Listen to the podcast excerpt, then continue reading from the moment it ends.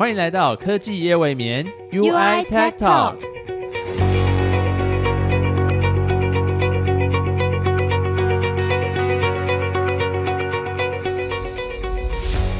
嗨，我是 Evan。嗨，大家好，我是 Sandra。那我们科技幼眠这个节目呢，就是想要带大家来开箱科技业，因为想必大家其实对科技公司里面到底在做什么，其实蛮好奇的。大家刻板印象可能会觉得，哦，可能每一个人都是年薪百万啊，每每年都是领非常多的分红，或者是可能就是那种在竹科加班十万青年十万干的那种感觉。是的，都可以在新一区买房。但是呢，我们今天科技夜未眠就是要带大家开箱科技业，让大家知道说科技业的人们到底都在做什么。那在这个节目当中呢，我们会分享科技业工作者的一些职场心得啊、技能分享，或者是他们人生当中的一些欢笑跟辛酸血泪。好，那。Evan 跟我呢，今天有一个我们自己觉得蛮有趣的主题，想要跟大家讨论一下。就是在一家科技公司里，大家其实有一些蛮熟悉的角色，比如说像是工程师啊，一定会有嘛，硬体或是软体的工程师，或者是一些韧体的工程师等等的。是的，但是呢，还有一个隐藏角色，Evan 知道是什么吗？是什么呢？就是我们的行政团队，没有错。大家知道行政团队就是他们好像不会是大家首要讨论的对象，但是没有他们的话，你的工作可是无法完成的哦。没错，行政管理团队就等于说负责大家的食衣住行，可能就是没有住的部分啦。但是不管是大家可能要停车啊，要中午要吃便当啊，或是有一些公司的活动什么的，其实。都是由行政管理团队这里来负责的。直接，我们来欢迎我们今天的主角米娅。Hello，米娅。嗨，米娅。Hello，Hello，你们好，我是米娅。我相信米娅现在应该很紧张，因为她刚刚在开始之前就一直跟我们讲说：“哦，我好紧张，我的手在抖。”她手确实也在抖，没有错。她现在看起来有一点就是进入了一个另外一个境界，但我相信她待会就会立刻恢复她的本性，嗨起来的。对，没有错。我现在头脑是空白的。好，那米娅可以跟我们分享一下你现在在什么样的科技公司？那主要是做什么的吗？嗯，我们公司的话，最常见的话，大概就是网通的产品吧。只要是任何能够上电的东西，大概都是我们公司的目标。哦，对，那你们公司名称在台湾的话，优比快 UI.com。哦，难道就是那个做 A P 做 Switch 那个 U I 吗？对你好浮夸。啊 如果说到行政工作，大家可能脑袋里会直接想到一些例行公事，比方说可能要帮大家收发邮件呐，要填很多很复杂的表格啊，或者是每次大家 on board 的时候有很多到职的很繁琐的事情要处理，或者是要负责办尾牙等公公司的活动这样。但我觉得这好像都是一个比较大概的印象。那不知道就是行行业内的专家。米啊，自己是怎么样来谈说，科技公司里面会有哪些面向的行政的事情需要管理，或是你可能会接触到内外部什么样子的人？其实真的就是这样，没有开玩笑的，因为其实就是大家常见到的那些东西是一定会有的。那当然还有其他的，像是嗯。呃，我们可能常会做的是跟公司，就是像是劳动局，他们有时候会检查。那有时候我们可能在老板在做营运的时候，我们行政方面比较能够直接接触到，说，哎，这间公司到底是怎么样去做管理的？嗯嗯嗯。OK，呃，在 UI 这间公司在做行政的话，其实它是比较特别，因为我加入的时候，它其实是草创阶段，所以那时候我们不太确定说。我们进来的时候，工作到底是要做什么？所以当时老板是说，只要任何没有人做，或者是没有想到的。有想到的大部分都是你的工作，那没有想到的话，可能也是你需要做的事情。对，所以我那时候就是从可能中华电信啊、拉网路线啊、拉电话那些开始做起。能说就是带领公司，有点像是度过那个草创阶段，就一切都非常兵荒马乱那个时期。对，所以那时候我们就号称一个人可以打十个，每个人都是叶问。对，了解了解。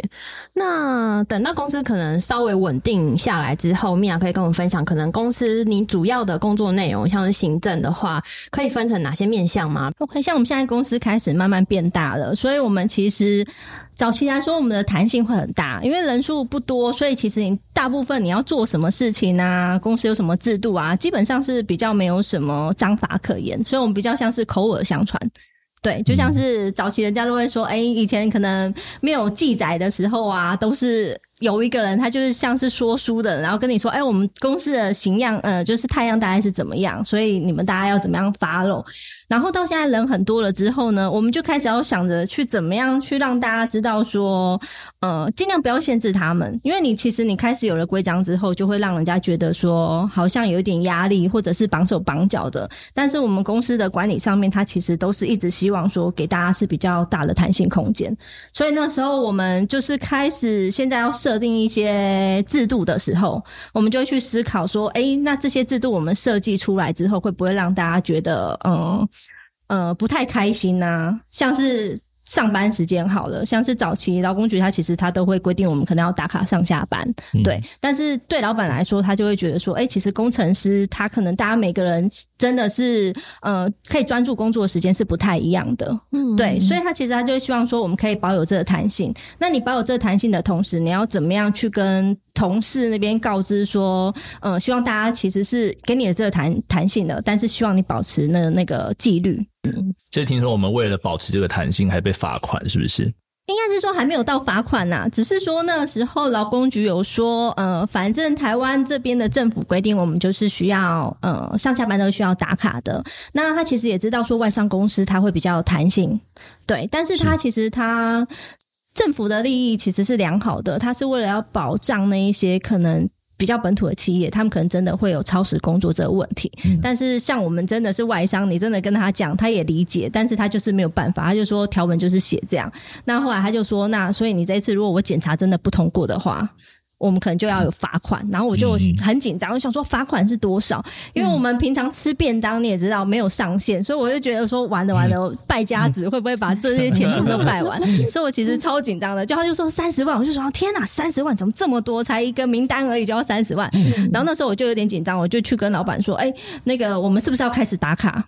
我们要不要做这件事情？他说：“为什么要打卡？你为什么会有这个想法？”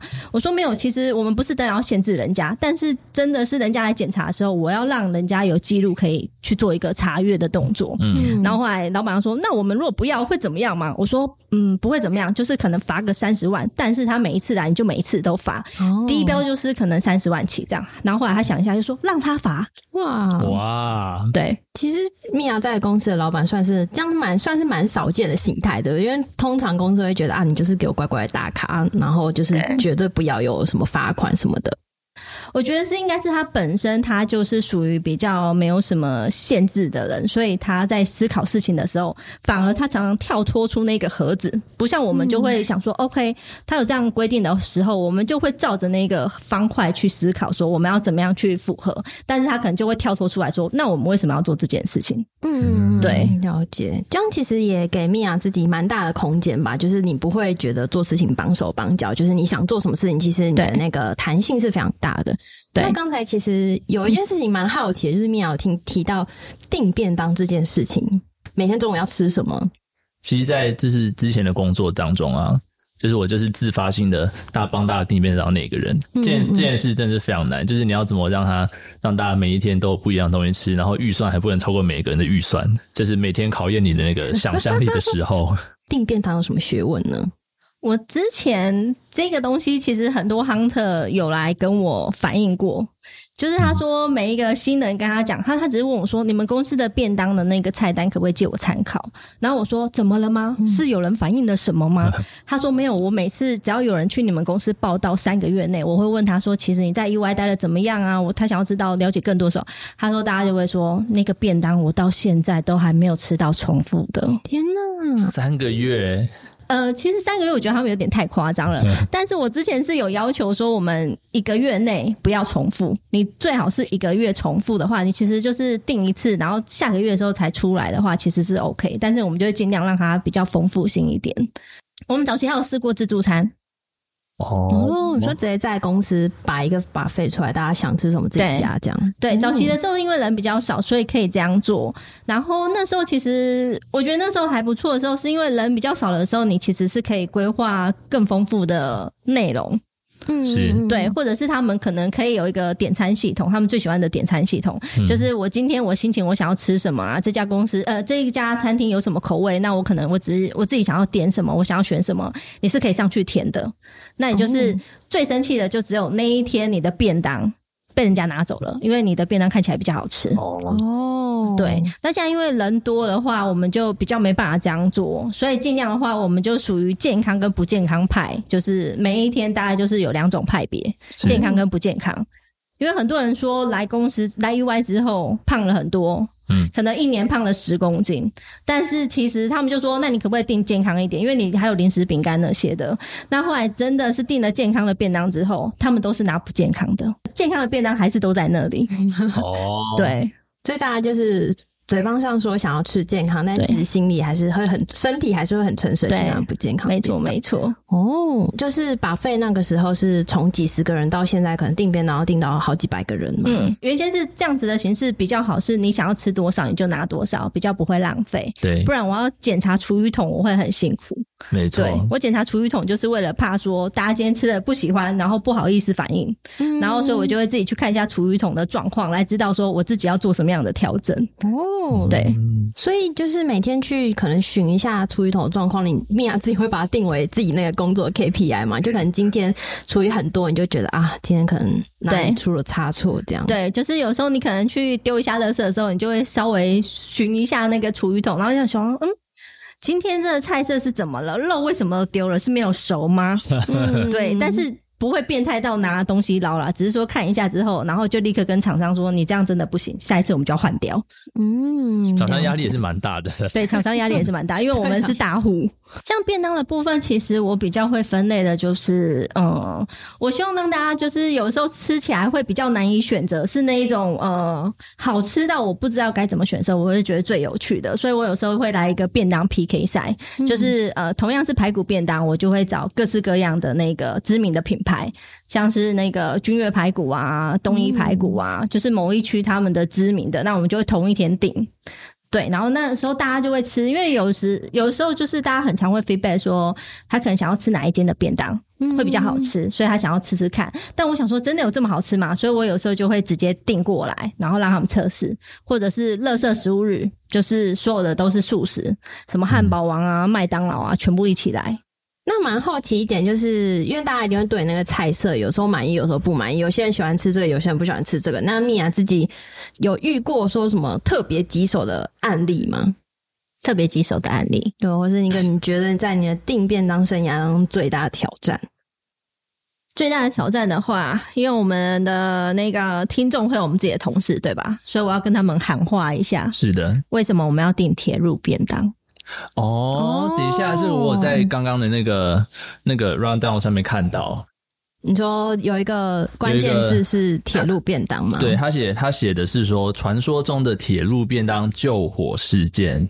请问便当是要怎么救火呢？嗯，就请米娅来跟我们分享一下这个救火故事是什么呢？对，因为有很多人都在反映说，那个铁路便当他们不喜欢吃，因为觉得它太便宜、肉太薄、太假什么之类的。但其实呢，就是因为我们之前，因为我们现在的人数大概是，嗯，早期的时候大概那时候三百多人吧，然后我们就订了一家什么知名的排骨王，哎。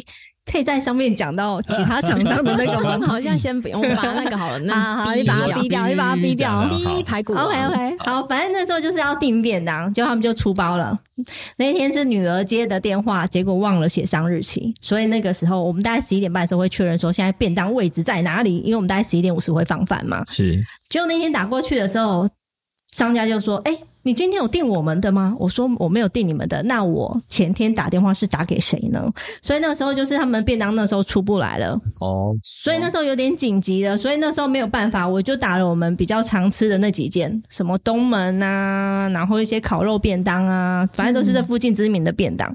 然后那时候因为时间有点太赶了，然后一些你比较知名的便当，他们本身每天的单都很多嘛，嗯所以那时候我真的没有办法走投无路，我就是跟排骨王说，好，你跟我你跟我说你可以做几份，他说我大概可以做七十份吧，所以我们大概还有两百三十份的那个。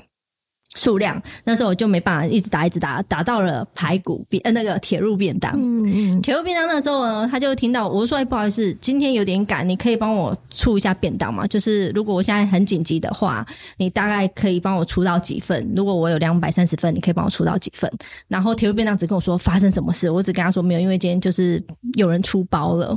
然后那时候就只听到老板娘大喊一声说：“老板！”你的陈小姐 她需要救援。”然后老板那时候就说什么事，他就说有人出包，他就说铁门拉下来，我立刻帮他做。所以挺没错，所以那个那时候我们是十二点的时候要送到嘛，嗯，嗯对，他在十二点十分的时候就把两百份都送过来了，而且还比还比另外一家迟到的人更早来。天啊，好救火哦！所以就是因为这件事情，然后虽然我知道有一些人他们可能真的吃太久了，好几年了嘛，所以我们现在就是我们不需要常订，但是我们可能几个月我们会订一次。哦，对感谢还一下人家人情一下他的那个，对他那个当时的那个救火事对件，，而且他从来他都没有迟到嘛，哦，那真的很强诶。因为订便当这种东西，你最怕的就是迟到。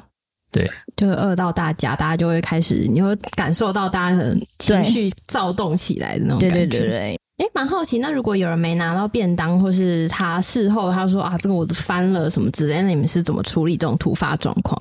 正常来说，我们其实都有抓一个 buffer 的数量啊，因为其实还是有一些同事，他们可能吃一个吃不够，因为他们本身可能有在健身，因为我们公司有提供健身房的福利嘛，哦。所以有一些人他们可能就是有在健身的，就觉得说，哎、他吃了一 round，其实他的食量是有点大的，嗯。所以他就是还可以拿第二 round，所以其实我们都有多准备一些，就是要避免这种情况。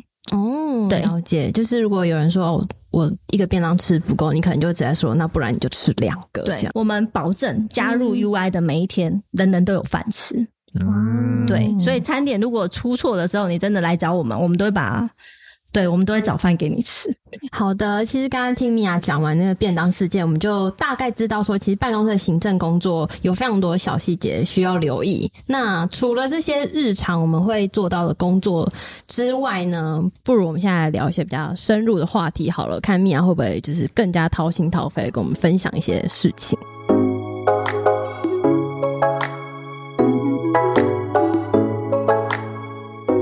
灵魂拷问时间，我们我们现在问第一题，请问米娅，你觉得行政工作啊，它的定位是什么？在这间公司里面的定位，然后大家会对你的这个角色会有什么期待？我自己对他的想法是说，行政的话，它其实就是我们的身份是很巧妙的，因为我们不只是员工，同时我们好像又代表着公司，所以其实我们在进行很多公司的那些可能是营运上面啊、福利上面的推广啊，或者是政策上面的一些宣导。其实很多时候，我们可能要站在公司的立场去想说，我们为什么要这样做？但同时是之间，我们又是员工，我们就会觉得说，哎，这个东西到底合不合理？我们到底为什么要这样子？对，所以对我来说的话，行政工作它比较像是满足大家的一个期望，嗯嗯嗯嗯嗯，对，还有满足需求。了解。那你觉得像这个工作，大家可能会有什么刻板印象，或是很容易被误解的地方吗？因为像你刚才说，你可能角色是介于这之中的。大家很觉得行政工作就是比较简单啊，然后你不需要太多的技巧啊，你就可以做这一份工作。但其实对粗略的行政来说，它的确是这样。你好像只是说可能比较细心啊，或注意小细节，你就好像是可以做好这份工作。它的门槛可能对人家来说会比较低一点。但是其实这这份工作啊，我自己做久了之后，我觉得它很多的东西是属于经验的累积。嗯，对，像我之前早期其实是有做过业务的工作，那我以前其实是比较慢熟型的，所以我可能跟人家讲话，我其实不会一开始就马上就跟人家热络，但是因为之前陌生拜访的经验，然后后来带到行政上面的话，就会变成我很容易去跟同事他们去接触，嗯，所以跟他们接触的同时，会因为你自己的身份，随着就是年纪增长啊，身份的不同，你可以接触到他们的可能，不管是年轻人啊，或者是已婚的爸爸妈妈这样子有小朋友的，你可以跟他们谈的话题就会越来越多。所以同时之间呢，有的时候你们就可以知道说他们他们的需求，或者他们对这间公司的想法是什么。嗯，对，那同时之间，你听到了这这个需求的时候，你是不是可以把它转为是可能公司要提出另外一些新的政策或福利的时候，你可能就可以为他们多思考一点。嗯嗯，了解。所以等于说，这个角色它有点像是人跟人之间的连结或是枢纽那种感觉，就是你要很了解说每一个人心里他可能有不同的想法或是不同的期待，然后你就要试着去找那个平衡的点。对，对，大概是这样。嗯这样听起来，我想节外生枝一提，欸嗯就是因为好像因为你刚刚提到，就是你可能会有时候公司会有新的呃政策或是福利之类的，那个时候你会不会觉得你好像有点夹在中间？你要寻找一个平衡点，就是公司觉得你是员工，可是其他员工觉得你是代表公司。好的，谢谢米娅宕机了。我是在想说，哎，有什么例子？不知当讲不当讲，介于讲跟不讲之间。其实就是因为我会接触到很多人的问人的，就是人之间的互动嘛。那其实当然，因为我在我们公司上面来说，我们很常做的代表公司的一点，就是像是嗯人员不适任的这件事情。哦，这真的蛮敏感的，就是遇到这个的话，对人员不适任的时候呢，你要怎么样去跟他说，或者是让他接受这件事情？那你可能跟他说的时候，他可能会觉得说，你就是站在公司的立场去讲这些事情啊，所以有时候会让人家反感会比较大一点。所以你要怎么样去让他去？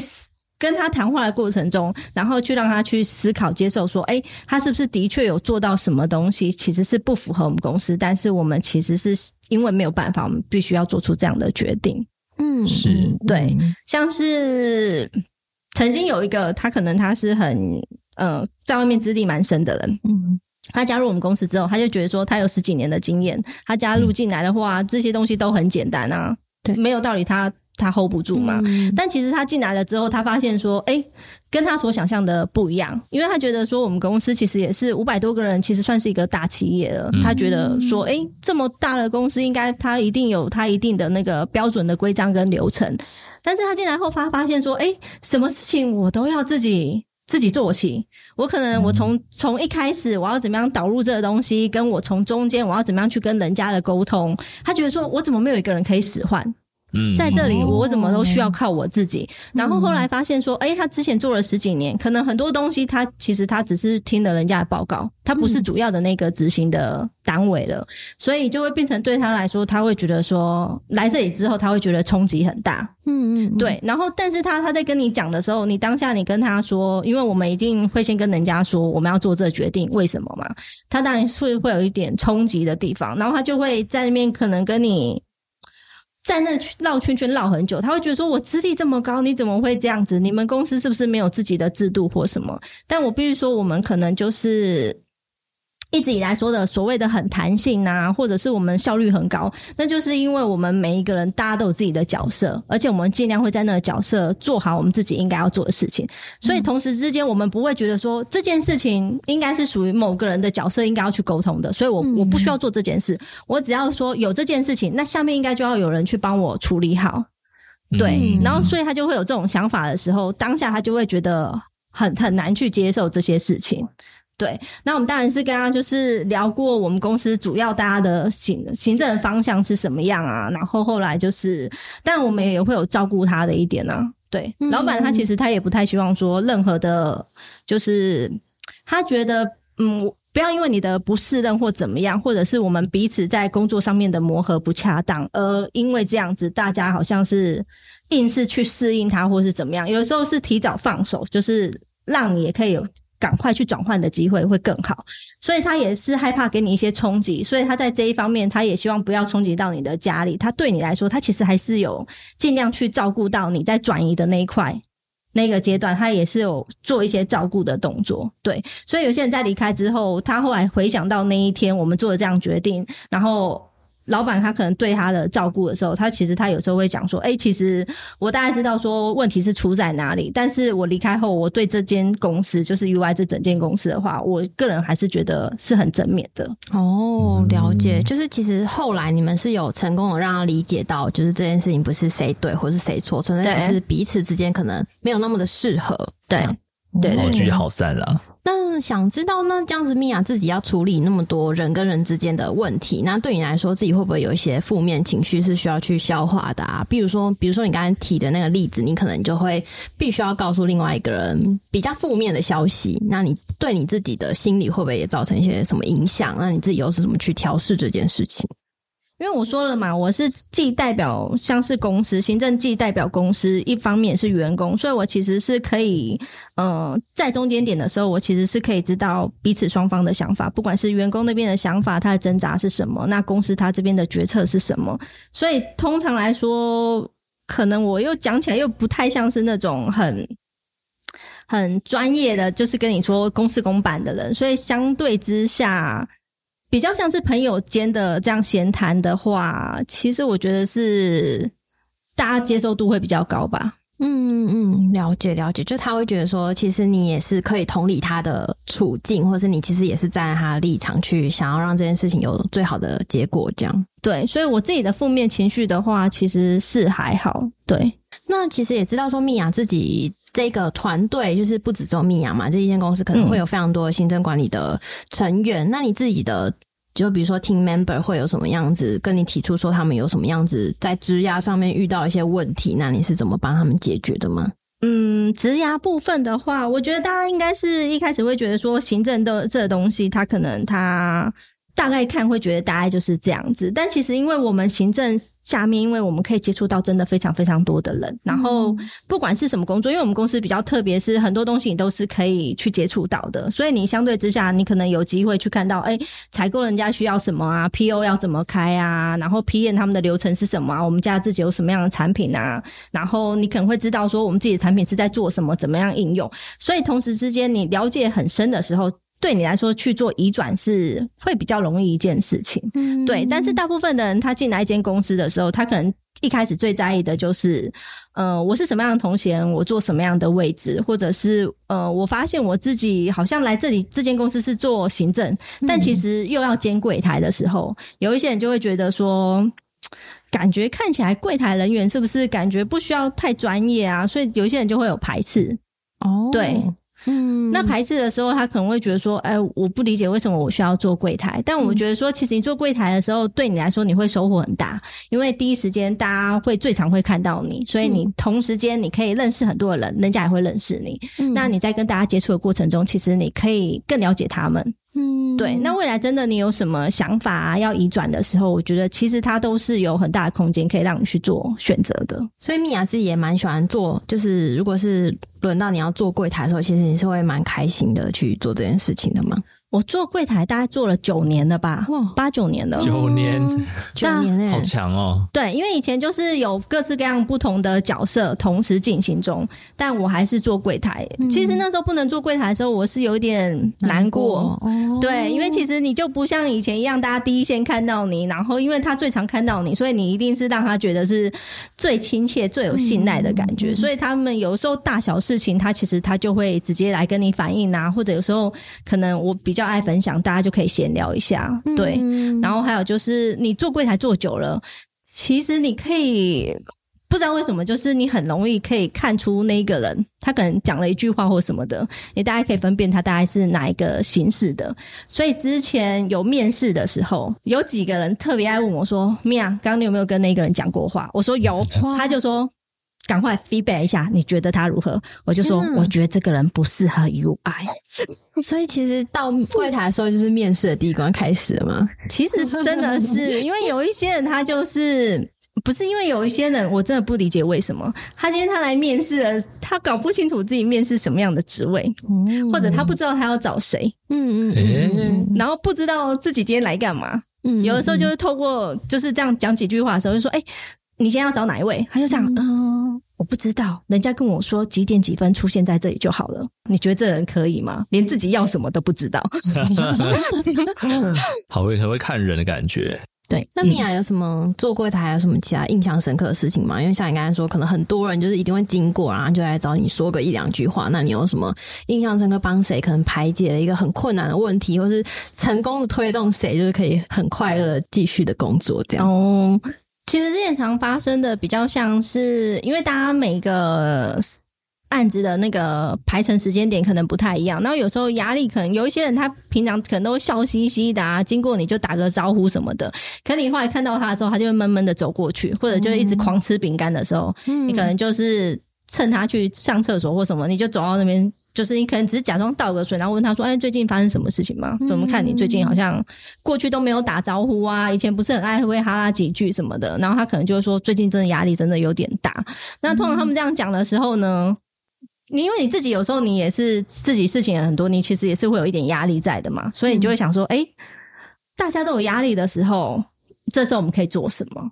所以有时候。办活动其实它就是这样子来的，因为我不太希望说我们办公司办的活动有点像是呃理所当然啊，什么时间点我有什么预算我一定要做什么事情，对，反而就是因为通常有时候是借由观察这样，诶，有几个比较是他平常都是很像热情的小火球，每天在燃烧自己的，突然间有一点暗淡的时候，你就觉得说怎么可以？我们公司这么需要这些人才，嗯对，所以那时候你就会特别的去照顾他的心情。对，嗯，了解，等于说有有点身兼哦，心灵导师的意味嘛，感觉像行政兼心理咨商。对啊，就是大家可以可能写个预约表，就我今天哦心情好像不是很好，不然我预约下午两点去找米娅聊聊。这样，米娅到底要工作到几点？请问米娅今天的工时是几个小时？就是全年无休，因为无时无刻都要考量到那个公司员工的心情啊。这样感觉是不是这份工作的人格特质会蛮需要？可以同理别人的，可能我自己是姐姐的关系吧，就是我有两个年纪比较小的弟弟，所以那个生长背景，我觉得是因为你很常会需要去照顾别人，对，所以你可能相对之下，因为你又是大姐，所以你可能就是常常会去。看家里长辈搭的颜色，所以我觉得人生真的是没有学不到的经历啊！什么东西它都是累积来的。所以这样你就是从小就开始来练习，就是如何在那个上面和下面的那个关系之中找到一个平衡点。对，哇，这你就是完美的那个完美在在这间公司做行政的人选。我觉得行政的人应该都有一点点的，那叫什么？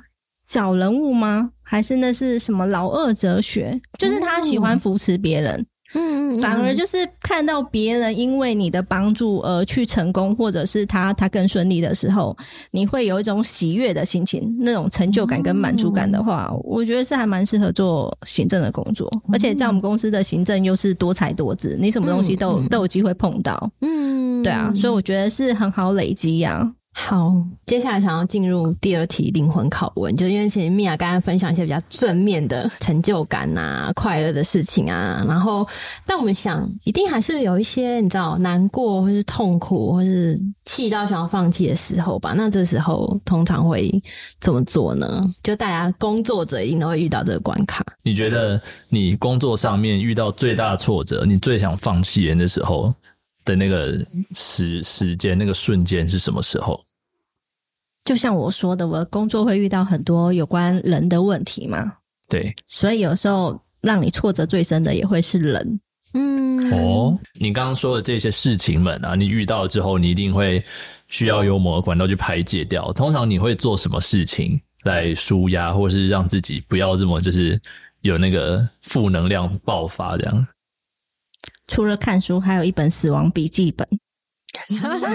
你说今天谁惹我不满意，我就把他名字写上去啊！有有有有啊！有我们听都有这个版本啊，我们听都有这个本啊，好想看哦！对啊，谁不看公告？一天到晚问一样的事情，画一个政治记号。对，嗯，哦，现在大家听到了吗？就是 UI 的各位同仁。公告要记得看，建议建议你们就是平常公告要记得看哦。对，有一个 O A T Can Help 的 slide，你可以点阅看一下。我们不要再让米娅进入那个修罗场了，我们不要再让她有负面情绪。那除了米娅，就是可能你们自己听 member 有本死亡笔记本之外，你刚才说其实看书也是一个蛮重要的方式。嗯，那你可以跟我们分享你在书中都学到什么吗？就是他怎么样帮助你，可能在一些很挫折的时候转念。因为我看的书其实都比较偏向不同时期，你看的书其实会不太一样。但我其实看的都比较像是属于人生相关的书籍，对，或者是旅行啊，嗯，比较偏那种心灵成长、励志类的书籍吗？我之前前几年我有看过一本书，其实它叫做什么“咬掉一口人生的苹果”，张国立写的。然后其实我一开始我去买了那本书，是因为他的序写的很好，我就买了。然后后来我那个呃，他的序写的很好，是说他说人生呢，其实只有在回顾的时候才会发生它的意义，但是大家都急着展望未来，所以那时候我其实对这句话突然间就是打中了。就是你后来有些事情真的是回过头看的时候，你才会突然间发现说，哦，原来那个时期的那个契机、那个点。导致现在的我，所以那时候我就是因为这个序，我就去买了那本书。哦，对，但是后来呃，可能有时候是年纪不到或什么，你看那些书的时候，你不会有那么大的共鸣。但是就是在这几年，可能又有一些成长了之后，看了那些书了之后，你就突然间可以会心一笑。嗯，对，就觉得哎，内容其实写的还不错。然后有时候我们借由书里面可能会呃。像是最近的话，因为其实，呃，你开始有带 member，你也会去思考说，因为你之前也都没当过主管嘛，所以你会去思考说，我要怎么样帮助他们可以在这里成长，所以也是会看一些管理的书籍。那管理的书籍上面，它其实也会有一些分享。那我就会去思考说，我们要怎么样把它应用在我们的工作上面，或者是那东西它真的很不错的时候，我们我要怎么样去让我的 member 也可以去理解这个东西。嗯嗯嗯，了解。我觉得刚刚米娅提的蛮有意思的，就是你提到说人生是要回头看，你才会知道意义在哪里。那其实也蛮好奇，因为米娅在 UI 工作大概十几年，那你觉得是不是有一些事情是你可能当初你不知道你为什么要这么做，但是其实你回头看，你才会知道说哦，原来那时候做这件事的意义是什么，然后它改变了我什么。其实这件事情对我来讲很重要的。抱歉，我更正一下，是一口咬掉人生。米娅对这本书这么的有感觉，是不是因为你可能在回顾你在这家公司可能十几年，有没有一些事情是你可能当初不知道为什么要这样做，但是其实你现在回头看，你会觉得哦，原来当时候意义是这样，然后它怎么样影响我？有没有这些事情可以跟大家分享？我可以分享的话，应该是呃，像现在大家就是。陆续加入 UI，现在就是福利越来越好的时候，他们会跟我说：“哎，你怎么会是一号员工啊？你怎么这么有远见呢？当时你怎么知道这一家公司会成功？”我说：“我怎么会知道呢？对你当时只是因为一些原因，嗯嗯嗯，对，就是因为一些原因，所以那个时候我可能就是想说，哎，就是要找一个公司人可能比较少的人。”那个时候我就想说，好，那时候就是来到 UI 面试，嗯，对，然后当时整间办公室只有两个人，然后我就想说，这两个人，但是这个一楼又是卡地尔的那个红毯，看起来是应该是正派经营的公司吧？然后我就说，哎，那不好意思，请问我进来要做什么样的工作内容？他就说，我也不太确定。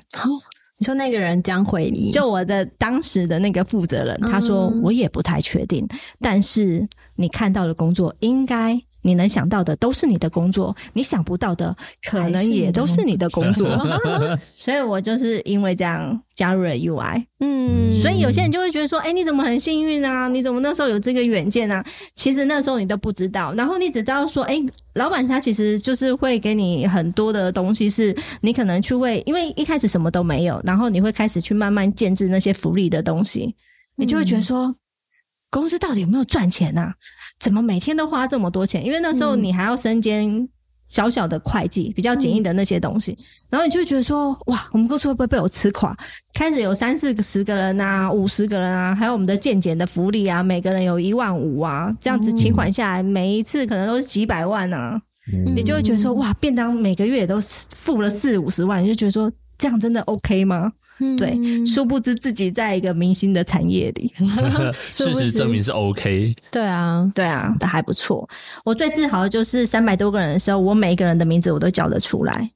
你这很强哎，这认真很强哎，光是那个记忆力就蛮不得了。但现在无法。我刚才本来想追问说，那现在的 现在认识几趴的人，五十趴有吗？应该有有一半。但我有时候就是大家有时候可能有一些人，我就会。